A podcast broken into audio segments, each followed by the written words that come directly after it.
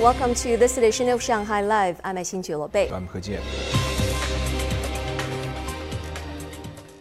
While spectators at the Beijing Winter Olympics marvel at the speeds and heights reached by athletes, an international rescue team led by Canadian veteran skier Richard Wyne are on the sidelines ready to act when things go wrong.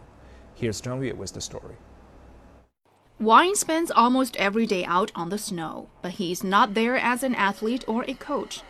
Instead, he leads a team of nine international rescuers who meet every morning for a briefing and disperse to venues around Zhangjiakou. Really want to great games, and competition is so important. Safety is paramount, but there's a huge amount of risk. So, our role is to make sure that any athlete that crashes or potentially gets injured gets the best pre hospital care in the world. Wyne has spent 25 years rescuing skiers after avalanches with his specially trained dogs in Canada.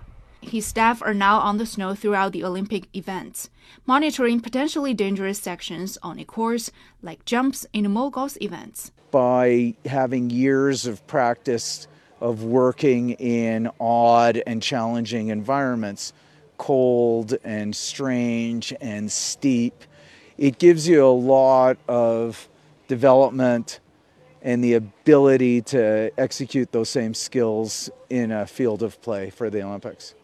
Ahead of the Olympics, Wyne's company took a large group of Chinese patrollers to New Zealand to run training sessions.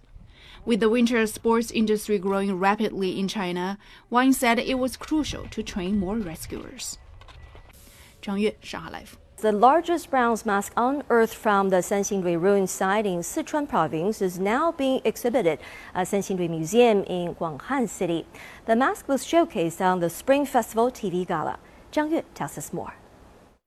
The mask is 1.31 meters wide, 71 centimeters high, and weighs about 65 kilograms. It is the best preserved bronze artifact ever found in the ruins of the 3,000 year old site. Its eyes are huge and deep. It looks mysterious. The Sanxingdui ruins were first found in 1929. Numerous artifacts were excavated in two of its pits back in 1986. A new round of digs was launched by the Sichuan Cultural Relics and Archaeology Institute in 2019.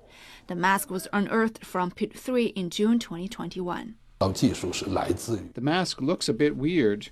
However, its alloy component and style are similar to artifacts found in the central plains of China. This also proves the Shu civilization, which originated in Sichuan some 3,000 to 5,000 years ago, is a vital part of Chinese civilization. The Golden Mask dance performed during the 2022 Spring Festival Gala expressed the country's yearning for happiness. On the way to Beijing, the mask was reinforced with a stainless steel stand to maintain its form. Other relics from the Sanxingdui ruins are also on display at the museum.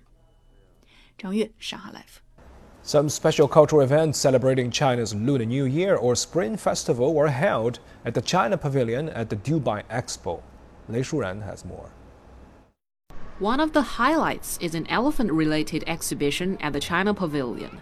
The exhibition records last year's 110 day adventure of a herd of 14 wild Asian elephants that wandered across southern China's Yunnan province. The herd's unexpected encounter with the local residents is a moving story of harmonious coexistence between humans and animals, which also demonstrates the great efforts made by China on conservation. And you know, reading the story of the, the elephant, uh, I watched in the news, but also here, you know, you can track it you know, in a nice way.